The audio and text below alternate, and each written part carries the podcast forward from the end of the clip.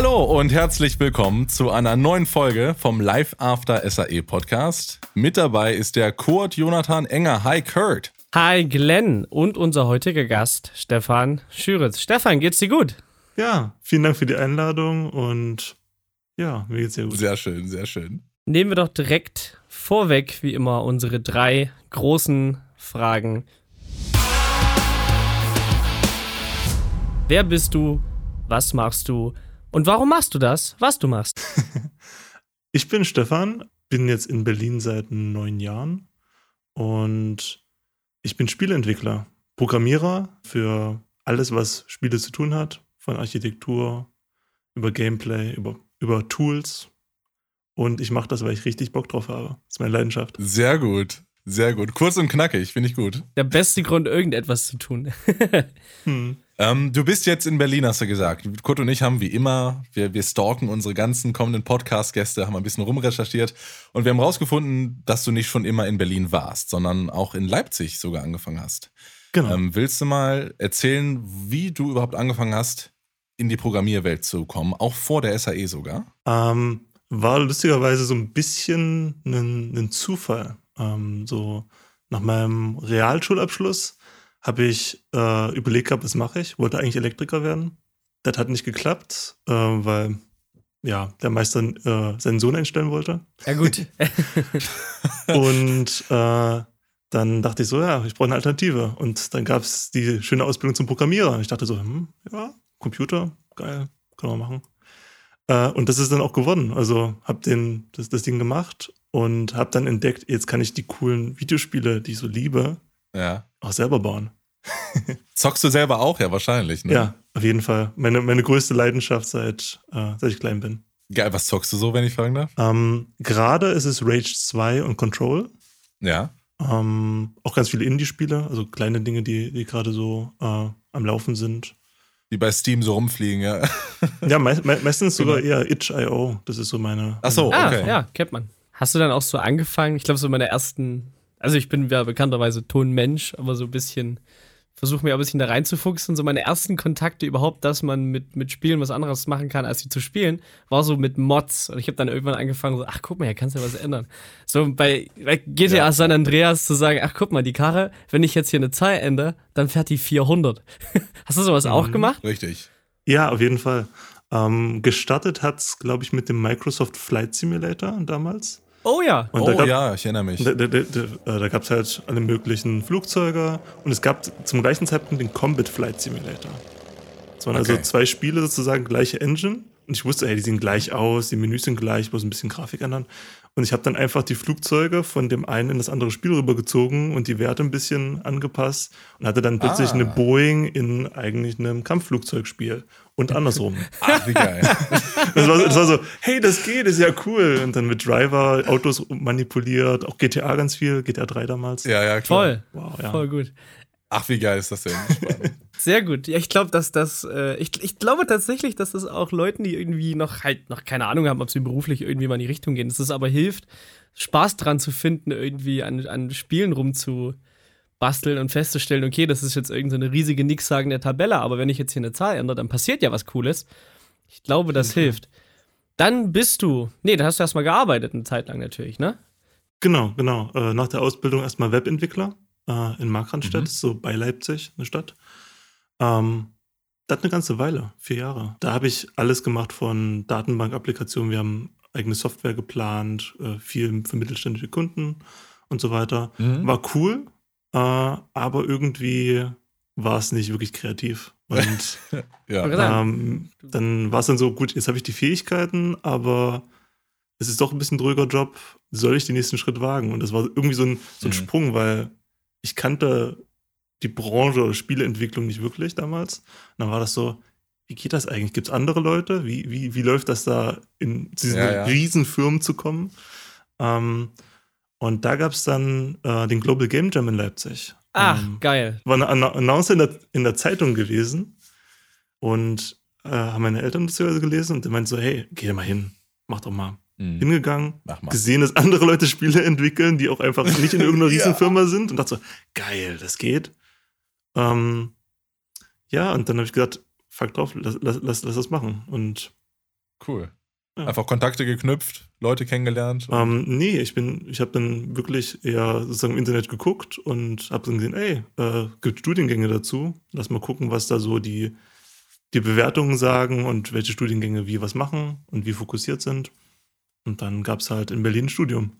Das wollte ich mich fragen, wenn du, wenn du aus der Umgebung Leipzig kommst, du bist nach Berlin gegangen, gab es die Leipziger SAE noch nicht oder warum Berlin? Doch, die gab es schon. Ich war auch mit denen in Kontakt gewesen. Ähm, das Problem war, es gab keinen, es kam kein Kurs zustande, es waren nicht genügend Leute. Ach, kein Games-Bereich, ne? Genau, also es gab, es gab Leute, es waren, glaube ich, drei oder vier Leute sozusagen, die auch Interesse hatten. Und dann gab es die Entscheidung, machst du einen kleinen Kurs, weil sie wollten, haben gesagt, trotzdem könnten wir einen Kurs machen. Oder gehen wir in den großen Kurs, wo wirklich Leute, also viele Leute sind und sich das mehr lohnt. Und dann dachte ich, okay, ja. dann mach den großen Kurs ja. und geh dahin. Ja, cool. Also ist mir ganz nett, zu sehen, wie man da hinkommt. Ist ja irgendwie schon sehr, sehr leidenschaftsgetrieben, sagen wir es mal so. Warum man dann da hingeht. Dann hast du in Berlin deinen Bachelor of Science gemacht. Kriegen Programmierer alles Science oder kann man Arts machen? Ich weiß gar nicht, wie das ist. Ich glaube, sie können alle nur Science machen. Also, sagen ah. wir so, ähm, bei, bei, bei, den, bei den Game Artists wusste ich, dass es ähm, beide Varianten gibt. Also Game Science und Game auch. Art. Ja, genau, genau. Ähm, aber beim Programmieren war es, glaube ich, nur Science, meiner Meinung nach. Ja, bei den Artists, das ist bei uns kurz so gewesen, je nachdem, wie die Facharbeit, äh, Quatsch, wie die Bachelorarbeit ausgelegt war, hast du entweder einen Bachelor of Science oder Bachelor of Arts gemacht. Ne, je nachdem, ob das eine praktische Ausarbeitung war oder eine schriftliche. Ah, okay, okay. Das, ich weiß, so ist es im Audiobereich auch. Nur weil ich gesehen habe, du hast einen Science, aber dann ist es bei Programmieren. Also du hast jetzt nicht bewusst auf Science hingearbeitet. Nö, aber sag mal so, das ist ja auch sowieso das, was einem mehr liegt, glaube ich. Außer wenn du halt äh, dann sehr, sehr spezielle Programmierung machst oder mehr, mehr den Kreativen, also so Technical Artist oder so machst. Mhm. Solche Mischungen, da kommt es dann mehr auf die, vielleicht die artgetriebene Geschichte an. Das stimmt, das stimmt. Dann ja, dann ging es auch mit Arbeit weiter. Was hast du denn gemacht in deinem nächsten Job? Mein nächster Job war auch der Job, in dem ich bis heute bin eigentlich, äh, bei Honigstudios. Ähm, oh, lecker. Und ja, genau. ein, ein, ein, ein, süßes kleines Indie-Studio aus Neukölln. Ähm, wir sind so zwischen neun und 14 Mann. Es kommt immer auf die Projekte an, mit Freelancern gut, und so weiter. Äh, aber so Core-Team kann man so neun, zehn Leute sagen. Und seit 2016, also gibt eine lustige Geschichte, die ich da gleich gerne erzählen würde, wie ich dahin gekommen bin. Ja, klar. Weil ich habe. Ja, ich hab, go for it, super gerne. Ich habe eure Casts ja gehört und dachte ich so, naja, es gibt immer so die Geschichte, wie kam man eigentlich zu diesem Job? Und das war lustigerweise nach dem Studium so, dachte ich, hey, ich äh, würde gerne jetzt irgendwo in eine Firma rein und es gab das Talk and Play oder gibt das Talk and Play in äh, Berlin als Event. Und da treffen sich halt Spieleentwickler. So, so eine ganz lebhafte Szene aus Indie-Spielentwicklern und Leuten, die in Firmen also arbeiten. Also das ist Talk and Play. Genau, das ist so ein Event. Also man, man trifft sich da und spielt und redet. Genau, so immer dieses Format. Am Anfang kommen halt äh, verschiedene Vorträge und danach kann man zocken und da können Leute äh, aus allen Bereichen ihre Spiele vorstellen und Feedback sammeln und was auch immer. Und genau bei diesem Event äh, zockte ich so, da stand jemand neben mir, dann haben wir, kam wir so ins Quatschen und meinte so, hey, suchst du einen Job? Ja. Äh, ich, Hä? Ich, Wie? Ja, äh, Job? Ja, du siehst, siehst, man merkt, dass du ein Programmierer bist, deswegen. Äh, lass, lass, du siehst aus, als bräuchtest du einen Job. nee, Wie gemein ist das denn? Ne, sag mal so, im Vorfeld gab es halt schon diese, dieses Ding mit, äh, wenn Leute Jobs suchen, meldet euch oder so, weißt du? Und dann war es halt so, ja, danach ja. sozusagen kam man dann ins Gespräch mit, äh, und da war dann dieses Ding, willst du morgen vorbeikommen? Lass, lass mal quatschen, ob das, äh, ob das vielleicht für uns funktioniert. Und dann war ich nächsten Tag dort, hab da mit denen gequatscht und einen Monat später habe ich dann Vollzeit angefangen. Ach krass. Ach so, so einfach kann es sein. Ey, wie gut. Glück. Ey, beim Zocken ein Jobangebot ja. bekommen. Das ist doch mal geil. also wichtig, äh, Oder? ganz ehrlich, äh, wenn solche Events sind, das ist super cool äh, und einfach in Kontakt zu kommen, auch wenn man nicht vielleicht die Person dafür ist, die so gerne auf Events geht, aber das kann es echt reißen. Ich würde gerade sagen, also die Events haben dich ja auch so ein bisschen geprägt, ne? Erst Global Game Jam, Talk and Play. Ist ja irgendwie alles schon so durch, durch physischen Kontakt entstanden. Irgendwie das physische Zusammensitzen hat es dann, dann irgendwie gemacht. Definitiv. Sehr cool. Jetzt bist du ja bei den Honigstudios. Was ist das denn für eine Agentur? Du hast gerade schon angerissen, wie viele Leute da ungefähr sind. Was macht ihr denn und warum überhaupt Honigstudios? Genau. Äh, also Namensklärung ist ganz simpel. Ähm, klang süß, klang gut, ähm, gibt keine Bedeutung mit Honig. Ähm, keine, Okay. keine irgendwelche Verknüpfung. Also einfach nur. Ich dachte, weil ihr die fleißigen Bienchen seid oder so, ja. Sind wir definitiv, Oh Gott. aber, aber mehr, mehr nicht. Also ke ke keine, keine Flachwinze intended, wirklich nur der Name. ähm, Okay. aber Pony Studios, als ich angefangen habe, war es sehr konzentriert auf Auftragsarbeiten. Sie ist also, wir haben am Anfang ein Brettspiel gemacht für Haber, Brettspielehersteller. Dann haben wir eine Digitaladaption fürs Handy gemacht von dem Brettspiel. Hieß Obstgarten damals, das Spiel. Kennt man aus der Kindheit vielleicht. Und das war eine Auftragsarbeit, hieß dann so, okay, ihr habt vier Monate Zeit und baut dann halt ein Spiel. Ging dann in 24 Länder Mhm. und äh, war sozusagen der erste Titel, an dem ich gearbeitet habe damals. Und das, das hat sich dann so äh, sozusagen von Auftragsarbeit zu Auftragsarbeit beziehungsweise parallel so entwickelt. Ähm, das nächste war dann ein Spiel für einen Animationsfilm. Der Film hieß Überflieger, kam 2017 raus. War, glaube ich, auch eine, so eine Berliner Produktion. Und da haben wir halt ein Companion-Spiel gemacht, was sozusagen parallel zum Film gelauncht ist und die Leute sozusagen äh, für, diesen, Ah. für diesen Film interessieren sollte, beziehungsweise die- Leute, die Fans waren. Eine coole Ähm, Sache zum Film, ein Spiel ja. zu machen, ne? ist eigentlich ganz smart. Auf jeden Fall. Und es war halt for free. Es war halt wirklich einfach so äh, das Einzige, sozusagen, wie es finanziert war, war durch den Film und die Filmförderung als Companion-App. Ach, krass. Äh, also keine, keine Werbung in der App, ähm, außer die Filmwerbung Ja, natürlich ja. zu dem Film. Ja, klar, gut. Ähm, aber das Spiel mit den Charakteren des Spiel, äh, des Films und du spielst die Geschichte Mhm. diese, dieses Films. Ja, aus Marketing-Sicht total äh, clever, auf jeden Fall. auch nie, also das hat man auch nicht so oft, ne? Also bei jetzt nicht AAA-Produktionen. Das ist eigentlich eine ganz coole Sache, mal so ein Free-Game zu machen. Ähm, Finde ich gut. Genau. Ähm, das waren sozusagen so Auftragsarbeiten. Äh, es hat sich aber schon, als ich dort war, der Gedanke entwickelt, ein erstes sozusagen komplett eigenständiges Spiel oder mal, mal wieder ein eigenständiges Spiel zu machen. In der Historie der Firma gab es schon mal ein eigenständiges Spiel und dann ging es jetzt um das nächste. Da habe ich eigentlich relativ zeitnah auch schon 2016, als ich dort angefangen habe, schon ein bisschen Prototypen entwickelt und das hieß Elijo oder heißt Elijo. Elijo ist ein Stealth-Spiel, äh, und hat uns die letzten Jahre ähm, begleitet, weil es unser bis jetzt größtes und aufwendigstes Spiel war. Ähm, ist ein Multiplattform-Titel, das heißt also PC, äh, PlayStation, Xbox, Switch, äh, Google Stadia, ähm, Amazon Luna, kann man kann man es schon sagen? Amazon Luna ist, ist es. Ja, doch. Ja, ja, ist, doch. auch, ist auch gut, dass du den Namen schon gesagt hast. Elijo, weil Glenn und ich haben heute Montag schon ge ge gerätselt als absolute Nicht-Spanisch-Sprecher. Was ist das? El Hijo, El Hio. Hijo, die absoluten Allmanns. Ijo, ah, natürlich? Ijo.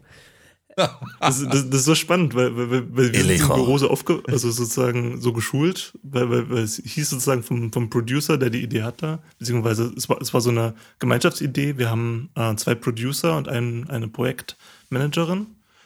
Und die Projektmanagerin war sehr viel in der Geschichte sozusagen, in diesem ganzen Geschichtsloop, die Geschichte entwickeln und die Motivation des, äh, Spielers. Und die Producer hatten auch ihre Einflüsse dann in, in Sound, Art und wie sich es anfühlt. Mhm. Und da hat sich der Name geprägt und wir waren dann alle sofort, okay, gut, wir wissen, wie es heißt. Und immer nur, wenn wir auf einer Messe waren, immer nur, wenn wir auf einer Messe waren, hat es nicht funktioniert. Weil dann haben die Leute so, Ah, wie heißt es nun? ja, genau. So wie Kurt und ich heute. Übrigens, äh, wir haben nachgeguckt, äh, das heißt übersetzt der Sohn, Genau. richtig? Genau. Erklär doch mal, von wem der Sohn, was, warum, was passiert denn da in dem Spiel? Ist das Teil der Story? Das ist definitiv Teil der Story. Ähm, ich gebe mal euch den, den, den klassischen Gamescom-Pitch. Und Los geht's. Ähm, in dem Spiel gibt es eine kleine Familie ähm, und deren Haus wird abgebrannt.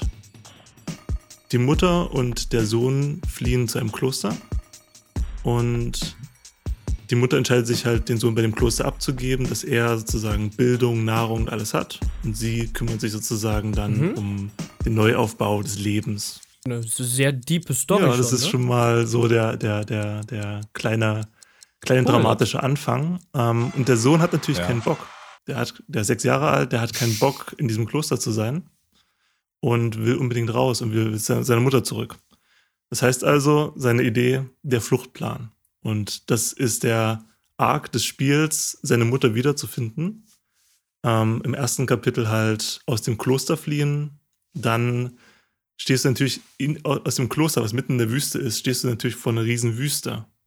wie, wie kommst du dahin und du weißt ja nicht, wo die Mutter ist. Deswegen kämpft er sich sozusagen durch die Wüste oder kommt am Ende zur Stadt, in der tausende Leute sind und viel Aktivität und äh, jedes Szenario hat seine eigenen sozusagen Charakteristiken und Schwierigkeiten, um dort halt äh, potenziell seine Mutter wiederzufinden.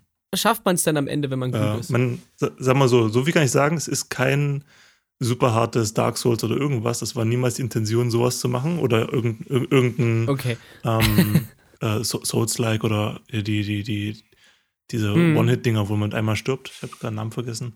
Ähm, es ist mehr ein, ein Spiel, was für viele zugänglich ist und wo du halt mit einfachen Mechaniken und deinem eigenen Weg, wie du die sozusagen die Rätsel lösen willst, mit den Tools, die du hast, äh, deinen Weg findest. Also so ein, nennen wir es mal, so ein, so ein Splinter Cell oder so ein Kommandos, äh, aber, aber auf, auf chillig sozusagen, so dass man halt wirklich zugänglich äh, da langkommt.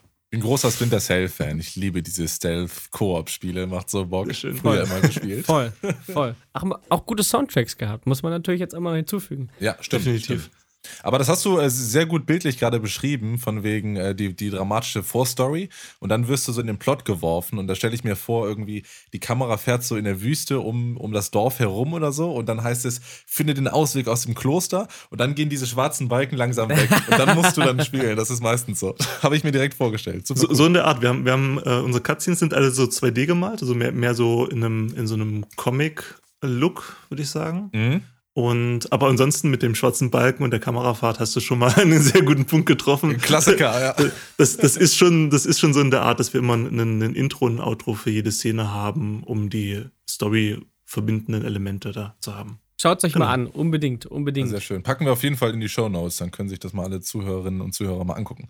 Auf jeden Fall. Ist auch nicht teuer, also deswegen, es lohnt sich. Hat zudem auch sogar noch den Indie Award 2019 gewonnen, richtig? Genau, auf jeden Fall. Ja, congrats. Können wir doch gut. mal nachträglich gratulieren dazu. Dankeschön. Was, was mich jetzt interessiert, ich meine, ihr habt, ihr wart ein Indie-Studio, habt angefangen mit Auftragsproduktion, habt, habt dann beschlossen, okay, wir machen eine eigene Produktion. Jetzt muss das aber in der Produktionszeit weiterlaufen, ne? Habt ihr dann in der Zeit weiter Aufträge gemacht oder irgendwie? Genau. Äh, Wie lief das? Zwisch zwischendurch ähm, haben wir Aufträge gemacht. Sagen wir so, Teil war ja schon die, die, sagen, die finanzielle Masse, die wir vor, schon vorher hatten. Also hatten wir ein bisschen mehr Freiheiten, um längere Zeiten auch so zu entwickeln.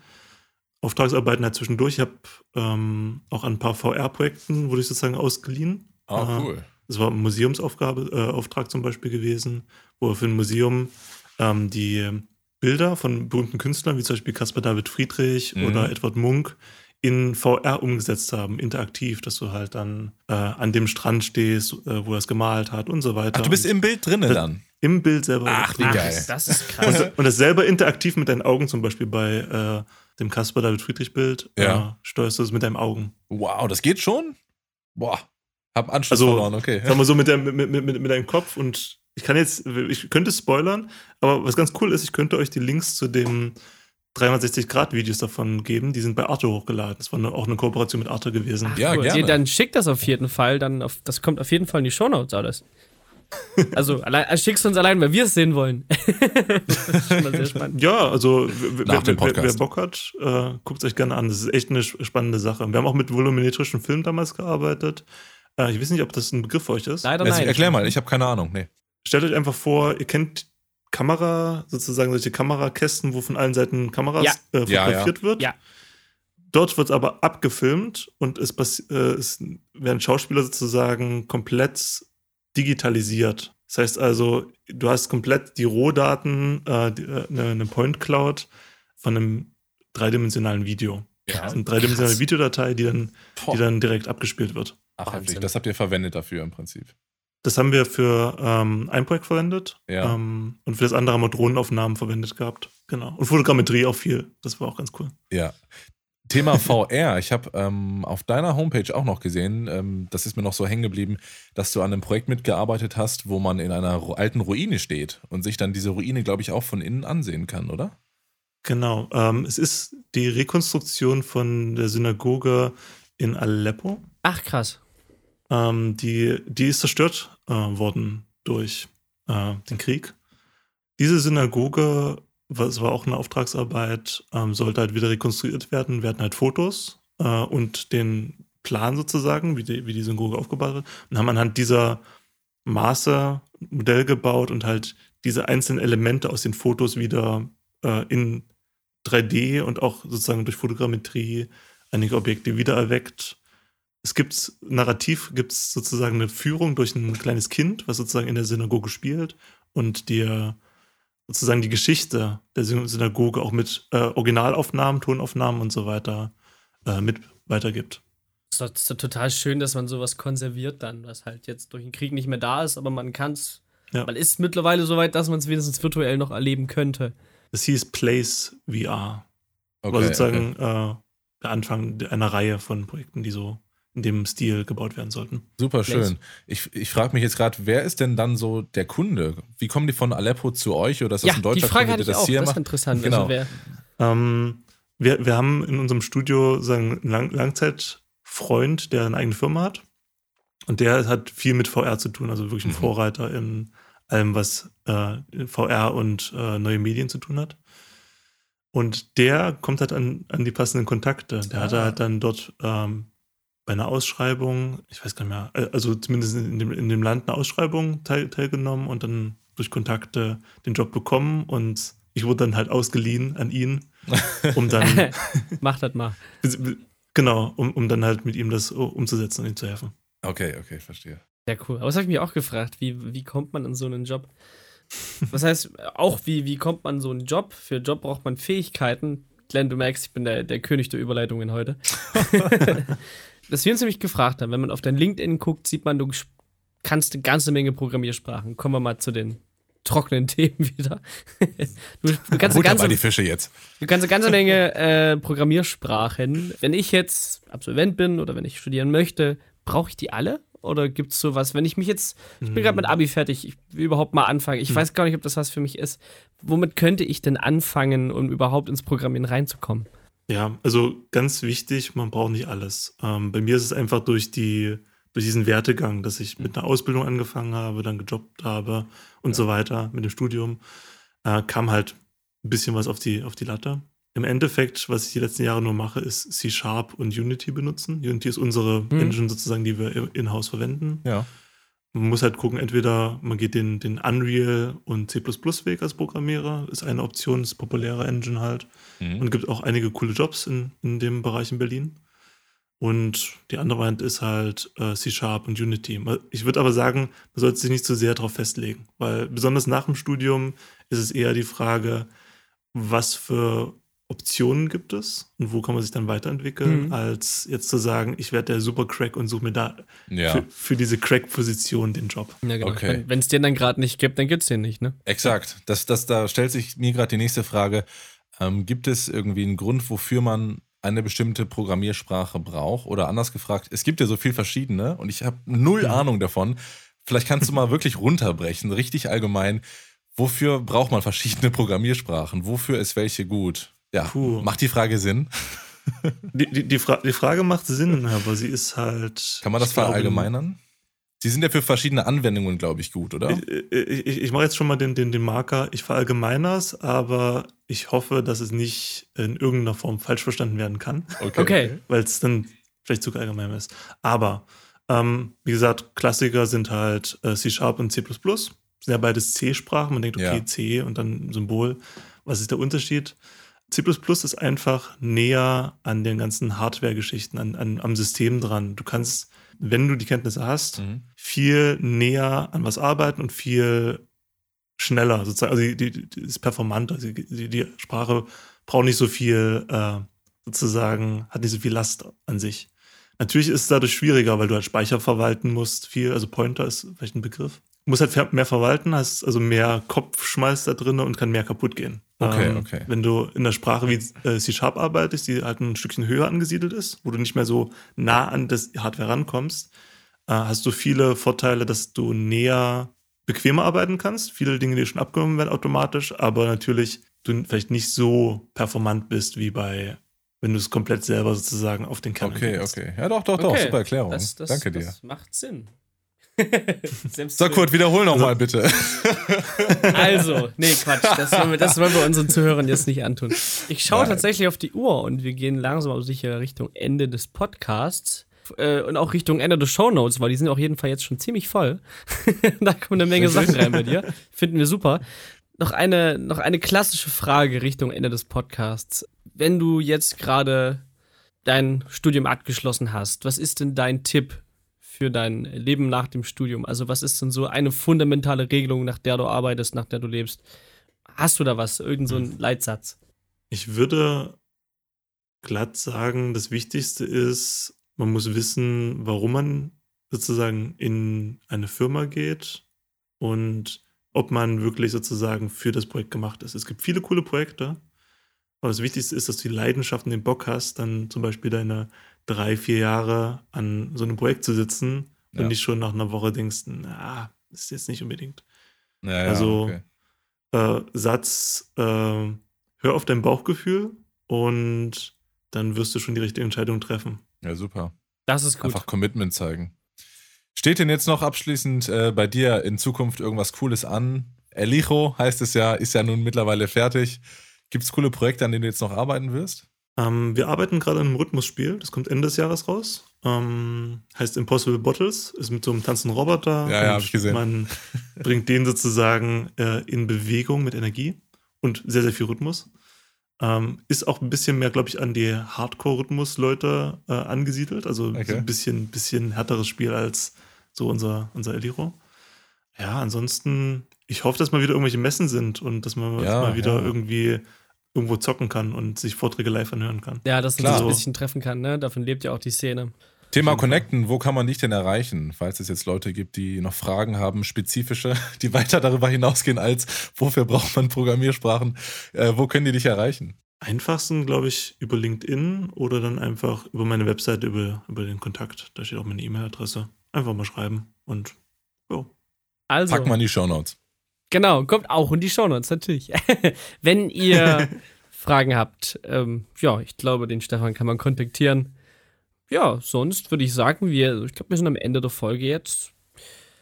Dann bedanken wir uns auf jeden Fall ganz, ganz herzlich bei dir, Stefan. Ich glaube, das war sehr informativ, sehr yes. interessant. Fand ich super. Kurt und Glenn, vielen Dank für die Einladung. Na klar. Vielen Dank allen fürs Zuhören. und äh, wir hören uns in zwei Wochen. Macht's gut, liebe Leute. Bis dann. Bis in zwei Wochen. Tschüss. Tschüss. Tschüss.